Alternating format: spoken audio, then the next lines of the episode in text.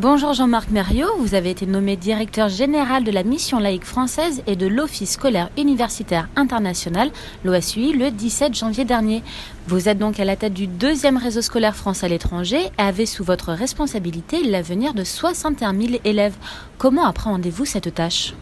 Ah bah déjà, c'est euh, c'est une tâche sur laquelle il faut être humble parce que euh, concrètement, voilà, c'est euh, aussi une capacité à, à pouvoir euh, comprendre l'ensemble des enjeux, hein, des enjeux géopolitiques, des enjeux liés à chaque territoire. Donc, dans un premier temps, la mission qui est la mienne, c'est d'essayer de, de, de, comprendre au mieux euh, tous les particularismes et, de faire que, bien évidemment, euh, ça ne soit pas une vision euh, centralisée, mais bien une vision qui s'appuie réellement sur les réalités de terrain. Donc, dans un premier temps, c'est ce à quoi je m'attache, c'est-à-dire d'essayer de comprendre pour ensuite, euh, bien évidemment, être amené à, à porter aussi euh, ma patte, ou en tout cas à porter une pierre à l'édifice pour faire que, à un moment ou à un autre, ça puisse réellement aussi euh, faire que la dynamique du réseau telle qu'elle existe aujourd'hui puisse bien évidemment continuer à exister faire que le réseau puisse continuer à se développer et, qu'on soit amené à, faire que les élèves euh, et puis les parents d'élèves puissent se sentir bien dans ce réseau. C'est un enjeu absolument euh, crucial et c'est ce sur quoi euh, je viens bien évidemment être amené à, me focaliser dans les premières semaines, de, premiers jours de, mon, de ma prise de fonction parce que je le rappelle, je suis arrivé à la tête de ce réseau depuis quelques jours. Et justement, par rapport à ce pluralisme de politique locale, ces deux dernières années ont été particulièrement dictées par la crise sanitaire. Avec un réseau implanté sur 37 pays différents, les établissements que vous dirigez dépendent non seulement de vous, mais aussi de la politique locale. Comment comptez-vous gérer les interactions entre les directives nationales, les besoins du personnel local et les règles sanitaires des autorités des pays hôtes? Alors, ce que, ce que je dois dire, c'est que euh, le réseau a réellement su s'adapter et a offert aussi un certain nombre d'outils pour garantir la continuité pédagogique. Je pense que c'est un élément euh, très important à, à pouvoir souligner, c'est-à-dire que euh, c'est un réseau qui était déjà très ancré dans son temps et qui avait été amené à développer un certain nombre d'outils d'accompagnement, que ce soit les enseignants, que ce soit les élèves. Et donc, on peut dire que tout ce dynamisme-là et toute cette euh, capacité d'initiative a été réellement mis au profit pour permettre d'assurer cette continuité pédagogique. Vous pensez auquel, par exemple? Quel, quel, type d'outils? Bah, euh, Par exemple, les outils euh, de gestion de communauté, puisque vous le savez, comment euh, la problématique euh, de la continuité pédagogique, c'est aussi euh, permettre à chaque enseignant de savoir collaborer ensemble et pouvoir échanger ensemble. Donc on a des plateformes qui sont aujourd'hui très efficaces en matière de gestion de communauté et c'est là-dessus que nous nous sommes appuyés pour permettre de renforcer cette collaboration nécessaire parce que quand vous êtes plus dans votre établissement, et eh bien vous devez avoir la capacité à pouvoir échanger, partager au sein sur votre classe et au-delà de votre classe pour trouver les bons contenus, les bonnes ressources et faire que demain vous puissiez euh, là aussi euh, bah, offrir le meilleur à vos élèves. Donc c'est vraiment dans cette euh, logique-là que ça s'est mis en place et ces outils sont existants aujourd'hui. La plateforme que la MLF a développée, entre autres sur les enjeux de formation, a servi aussi réellement à l'animation de ces communautés et, de faire ainsi que ça puisse créer un peu plus de fluidité dans le rapport. Et puis on a d'autres outils aussi qui sont fortement utilisés dans le réseau. Je citerai un qui est par exemple Pronote, qui est la relation avec les parents et on sait très bien que ce type, euh, ce qu'on appelle des outils de vie scolaire, sont absolument essentiels pour garantir le lien et comme ce sont des outils qui sont déjà fortement présents dans le réseau, et eh ben ça a permis réellement là aussi de s'appuyer sur ces outils-là pour faire que cette continuité pédagogique puisse être une réalité.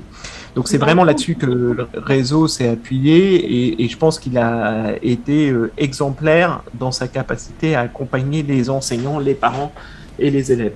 Il y a encore des établissements qui sont fermés en ce moment à cause de la crise sanitaire? Nous, on a, euh, comme vous le savez, la politique de la France, même dans un contexte international, a été de garantir l'ouverture de ces établissements. Donc c'est vrai que même dans nos établissements, nous avons été amenés à favoriser et à faire que plus, en tout cas d'essayer de faire que nos établissements soient le plus ouverts possible, même dans cette période de pandémie. Et ça, c'est vraiment aussi une position euh, très française, hein, puisqu'il y a certains pays. Mais au-delà de ça, on a été amené, bien évidemment, à s'adapter aux contextes locaux. Et, aujourd'hui, nous avons des établissements qui sont fermés. Si par exemple on prend le Maroc, il y a un certain nombre d'établissements qui sont fermés compte tenu de la recrudescence de, l'épidémie.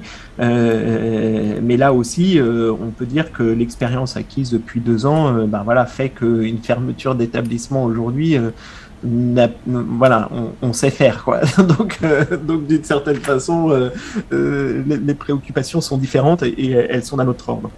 D'accord. Et en plus de la crise sanitaire, on a vu que les crises politiques ont été fortes. On pense notamment au Liban, où la crise sanitaire s'est doublée à la crise politique et économique du pays. De nombreuses familles françaises comme libanaises sont d'ailleurs parties du pays à cause de ça. Là-bas, le lycée français de Beyrouth, qui est sous votre giron, a été lourdement touché par toutes ces crises à la fin de l'année scolaire 2021. Des coups de feu ont même touché la cour de récréation du lycée. Euh, aujourd'hui, quelle est la situation sur place? Euh, je pense que vous faites, euh, vous, avez signifié qu'il y avait une crise politique, une crise sociale, une crise sanitaire et une crise sécuritaire aussi. Je pense que c'est important de rappeler ces, quatre, euh, voilà, et, c'est en ça que la situation du Liban aujourd'hui est particulièrement préoccupante et il nous faut accompagner très fortement l'ensemble des euh, établissements, l'ensemble des parents, l'ensemble des élèves. Donc euh, aujourd'hui, on a mis en place un certain nombre de dispositifs hein, euh, qui nous permettent d'aider aussi bien socialement que euh, dans plein de contextes différents hein, et dans, plein de dimensions différentes, de faire que nous puissions aider euh, l'ensemble des euh, acteurs, que ce soit nos enseignants locaux, que ce soit nos, les parents d'élèves, que ce soit voilà.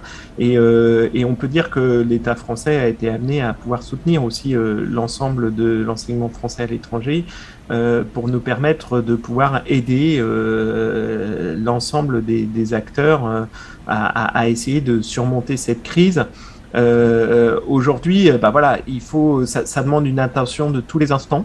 Euh, et donc, euh, nous sommes, euh, voilà, je ne vais pas dire que nous sommes dans une cellule de crise permanente sur cette question-là, mais pratiquement, c'est-à-dire qu'il nous faut à chaque fois qu'un de nos établissements rencontre des difficultés particulières, ben, lui apporter tout le soutien que nous pouvons.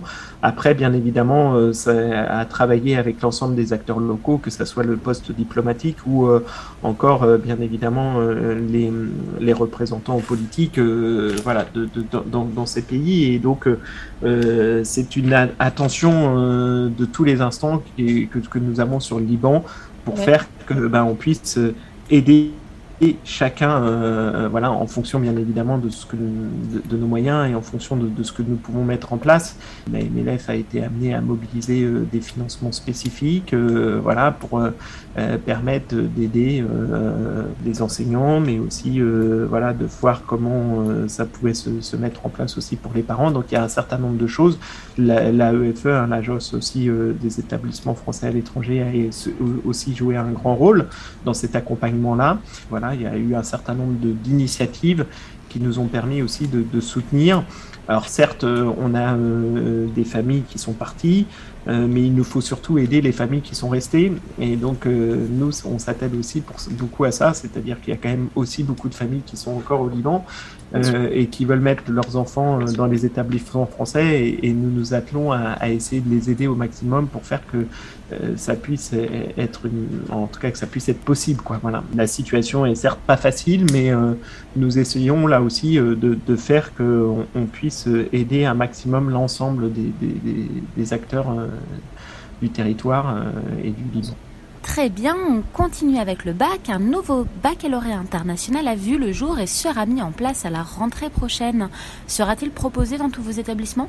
Bien sûr, nous nous devons, en fin de compte, d'une certaine façon, d'être euh, assez exemplaires sur le déploiement de ce BFI, hein, du bac français international, qui, est, on va dire, euh, est un peu le résultat, le, meilleur des deux mondes, c'est-à-dire cette capacité à, à faire que nous puissions euh, proposer un, enseignement de qualité et un bac de qualité euh, à l'ensemble de la communauté internationale à travers, et puis bien évidemment le plurilinguisme associé à ce BFI, puisque la spécificité c'est aussi d'inscrire le BFI dans, cette, dans ce contexte international, donc, euh, et dans le plurilinguisme. Donc c'est vraiment cette, cette logique-là qui nous anime. Et c'est une vraie évolution pour l'ensemble de l'enseignement français à l'étranger de pouvoir s'appuyer euh, sur ce nouveau euh, bac français international euh, et qui repose lui-même beaucoup sur la réforme qu'a connue le bac en France à travers entre autres les enseignements de spécialité qui permettent là aussi de renforcer la transversalité, de développer un certain nombre de nouvelles compétences. Et donc c'est en ça que ce bac français international, nous devons être amenés à pouvoir le valoriser à pouvoir le mettre en place et, faire que euh, tous les élèves qui sont dans nos établissements euh, puissent s'appuyer dessus pour pouvoir construire leur parcours euh, et leur cheminement d'étudiants. Et, je pense que c'est un, un véritable atout pour eux. Et pour revenir en particulier à la MLF, cette année seront fêtés les 120 ans du réseau. Michel Bure, votre chef du service de la pédagogie, nous a confié ouvrir la perspective d'un nouvel élan pour le réseau. Par quelle stratégie et moyens comptez-vous impulser cet élan? Alors, il est un peu encore trop tôt pour moi de pouvoir vous présenter tous ces axes stratégiques, mais je pense qu'on aura l'occasion de pouvoir euh, rééchanger ensemble les prochaines semaines et faire qu'on puisse vous présenter plus dans le détail l'ensemble de ces axes stratégiques. Mais aujourd'hui, je pense que, en effet, 120 euh, ans, euh, c'est un très bel âge. Mais je pense que l'enjeu pour un, réseau comme celui de la mission laïque française, c'est de réussir à, continuer à, créer le lien entre tradition et modernité. C'est-à-dire que faire que la tradition, et eh ben c'est ces 120 ans d'histoire, c'est euh, vraiment un accompagnement euh, de la politique de l'enseignement français à l'étranger, avec aussi euh, ses, ses, propres valeurs, c'est-à-dire ceux qui reposent sur l'humanisme, la pluriculturalité, fondés sur le respect des différences et la laïcité. Donc c'est tous ces enjeux-là qu'il nous faut continuer à porter, surtout quand on est dans un monde en perpétuel mouvement et, et un monde qui s'interroge aussi sur son devenir. Donc c'est vraiment euh, à travers aussi ce prisme de l'éducation qu'il nous faut porter l'ensemble de ces valeurs. Donc ça, c'est vraiment ce qui correspond à notre tradition et à nos fondements. Aujourd'hui, euh, aussi euh, eh ben, de se dire que c'est la modernité puisque ça s'inscrit dans son temps. On l'a vu à travers la crise sanitaire euh, telle que nous avons pu la vivre. Euh, la place du numérique prend une place toute première dans le cadre de, la mise en place des enseignements et comment on est en capacité de pouvoir accompagner aussi l'ensemble des enseignants à l'usage du numérique dans la pratique pédagogique. Donc c'est un enjeu très fort. Moi, ça constitue un peu ma spécialité, donc je serai même de pouvoir apporter là aussi ma, propre euh, vision dans le cadre de, la mise en place de cette, stratégie autour du numérique. Mais au-delà de ça, je prendrais un autre enjeu, par exemple, et on voyait euh, euh, vous parliez du, bac français international sur euh, ce qui sont les compétences du 21e siècle. On résume assez communément sur savoir euh, communiquer, savoir collaborer, développer sa créativité ou développer son esprit critique. sont aussi des compétences qui permettent à chaque élève de pouvoir s'adapter dans n'importe quelle circonstance et de faire que demain il puisse là aussi s'épanouir professionnellement dans des, dans environnements en perpétuel mouvement. Donc ça, c'est des enjeux aussi qui sont très forts.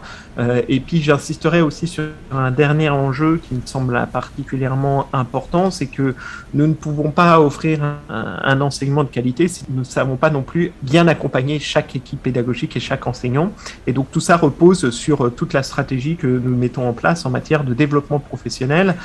Vous pensez par exemple aux semaines banalisées pour les professeurs Oui, alors il y a ça, et puis il y a euh, là aussi euh, tous les outils qu'on est amené à pouvoir offrir et à faire que nous puissions euh, mettre en place des centres de développement professionnel, hein, parce que dans le cadre de notre mission, et il faut rappeler, il faut reprendre les statuts de l'association, nous avons cette mission de formation de l'ensemble des enseignants qui constituent le réseau, et dans ce contexte, nous sommes là aussi un peu les fers de lance d'une nouvelle approche en matière de, de formation, c'est-à-dire que nous nous inscrivons les formations dans une logique très dynamique et pas seulement, euh, voilà, vous n'êtes pas là pour suivre une formation, vous êtes là pour vous inscrire dans un collectif. Donc c'est ça aussi que nous sommes amenés à porter au sein de la mission laïque française. C'est vraiment cette, cette, cette euh, dynamique-là. Donc ça constitue là encore des axes stratégiques très forts euh, qu'il nous faudra continuer à déployer dans les prochaines, dans les prochains mois et dans les prochaines années. Donc un beau programme en tout cas et pour conclure je vous poserai juste une dernière question. Comme tous vous avez votre bagage culturel, universitaire et professionnel, on parlait du numérique tout à l'heure par exemple. Quel héritage vous, vous aimeriez laisser à l'institution? C'est une question euh, compliquée euh, parce que c'est pas un héritage personnel. Vous voyez ce que je veux dire? Je pense que la logique, elle est collective, et euh, un réseau, c'est avant tout euh, du collectif. Donc un héritage collectif, eh bien très bien. En tout cas, merci Monsieur Mario de nous avoir accompagnés aujourd'hui et d'avoir bien voulu répondre à nos questions. Très bonne journée et à bientôt. Ouais, merci beaucoup, merci, bonne continuation. À bientôt.